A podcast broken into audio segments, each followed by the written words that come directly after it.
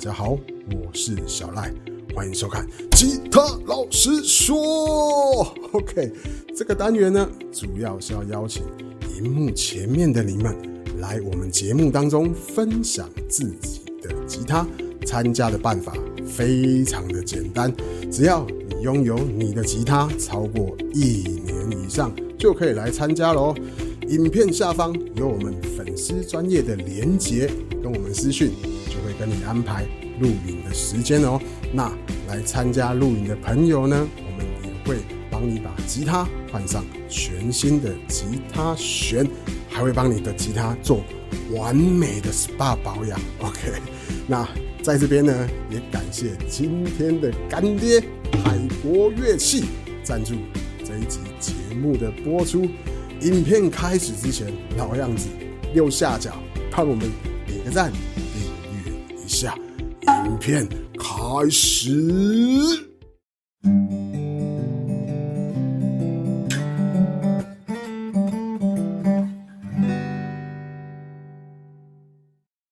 好，那我们来欢迎今天的来宾，自我介绍一下。Hello，大家好，我是 Ray，R A Y Ray。然后我目前就读于警察大学，然后我是大二的学生。我弹琴也大概快两年了，嗯，快两年了，哇哦！那自己拥有过几把吉他？从高中社团这样来来回回，总共有三把吉他过，哦，三把吉他都还在吗？剩这一把，剩 这一把，啊那 另外两把呢？其他两把因为比较偏新手取向，啊，所以它是比较像社团琴那一种，所以我就交给乐强整理过一下以后，就便宜卖给身边的同学了。哦，所以回收一点回来的概念。对，回收一点钱。所以现在身边就剩这一把吉他，对对？OK，那你今天带来的这一把吉他，是不是帮我们介绍一下？好，这是 Eastman 的呃初阶的面单系列，然后这是 PCH PCH 系列中的 PCH 一，PCH 一是西卡云山配上沙比利的侧背，它是面单的吉他，然后我又选种是低筒声的琴声，哦，低筒声的，为什么当初会选择低筒声的吉他？因为刚上大学的时候呢，就很想要学弹唱，嗯，然后又看到。就是吉他社的学长们啊，就都拿低筒声的琴在弹唱，我就觉得，哎、低筒声好像就是很适合拿来弹唱一样。哦，因为其实老实说，低筒声因为筒声比较大一点，所以响应频率真的是比较饱满。嗯，但是很多人会觉得说低筒声看起来有点太笨重，呃对不对？所以现在哎、吉他有一些都越选越小。OK，那所以你弹这一把琴大约两年了吗？嗯，差不多快两年了。两年的时间哦，那应该会发现它很多的优点跟缺点啊。嗯那你觉得它的优点有什么？哎、我 Eastman 吉他我开始入手的时候，我觉得它的做工方面都还蛮不错的，像琴颈啊，或者是这个就是 fret 这边的有没有磨好，我都觉得它都不会刮手，嗯，手感很好，手感很好。那时候就觉得哎、很适合新手琴，嗯然后再加上我就是弹唱的时候刷扣的时候，我发现它的低频嗯厚度是非常的足够的，哦，嗯，所以我那时候就选了这把琴，然后。现在好像是因为我弹开，然后再加上我换了一组悬钉，嗯哼，所以我觉得它的高频方面变得更圆、更好听了。哦，反正是我现在诶最喜欢那你原本的悬钉是什么材质？原本原厂附的悬钉是塑胶的材质，塑胶的悬钉。嗯那现在换上的是现在换上的是一组骆驼布的悬钉。哦，那你觉得换了之后对音色上面有什么改善？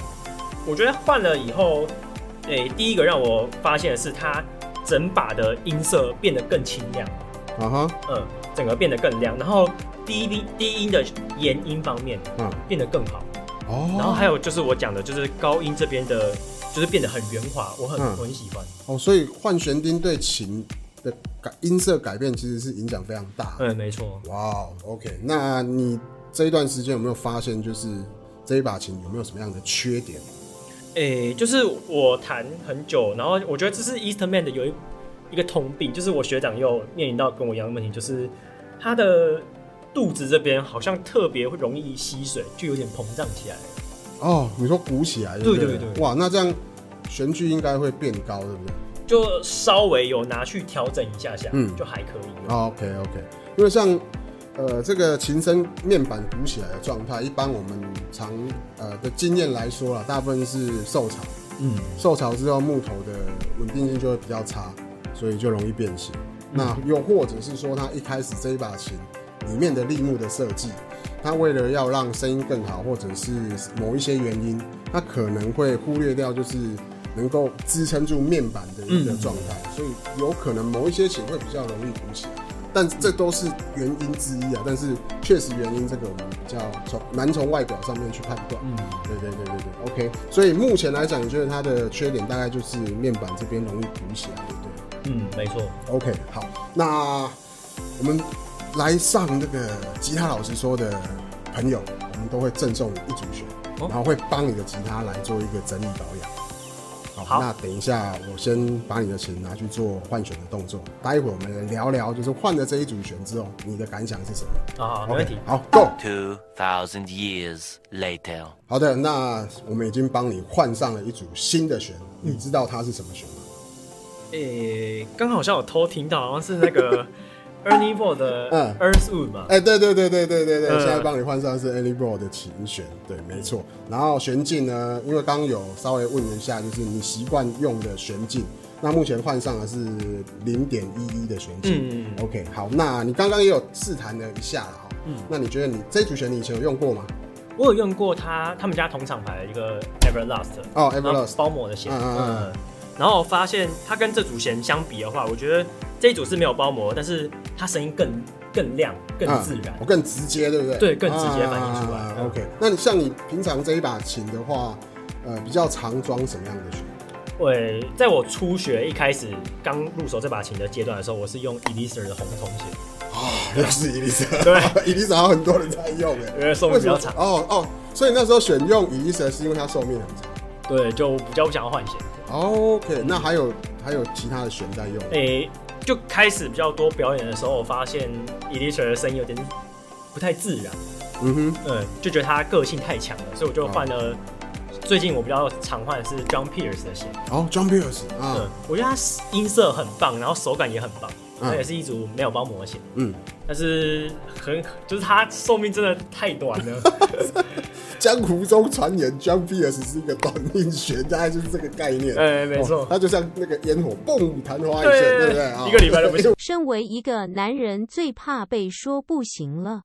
我之前也常用 John Pierce 的弦嗯，比如说我有时候要录音要干嘛的，我就会换 John Pierce 的弦，因为我觉得他的弦的在那个精华的那个时段，哦那声音真的听起来很好真的很好听，对，嗯非常的好听。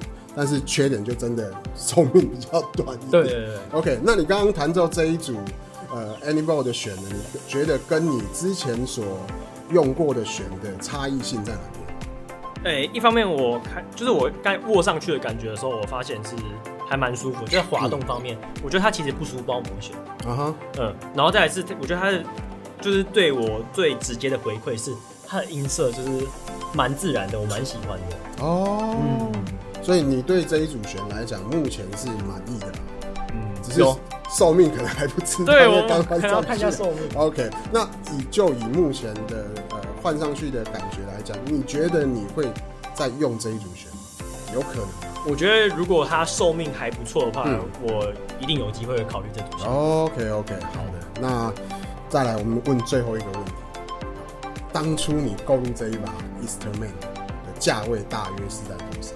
这一把大概在一万二左右，一万二左右。嗯，就新手琴那种感觉。OK，那我们现在回到一个情境剧的状态，如果你一样要花一万二，你是否会再购买这一把琴？嗯我会哦，所以，那你对这一把琴来讲，优点是大于缺点的。对我觉得它它回馈给你的感觉是，我觉得它整体回馈给我的感觉是，我觉得是现阶段可能一万二的琴可能都办不太到的。哦，所以我给你一万二，你还是会再去买这一把琴，哎、对，但它有点涨价了。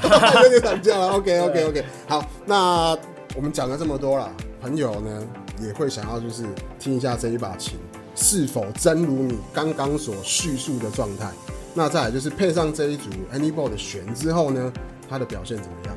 嗯好不好？接下来我们来听你试弹一段，OK 吗？可以可以可以。好，OK，马上来听一下。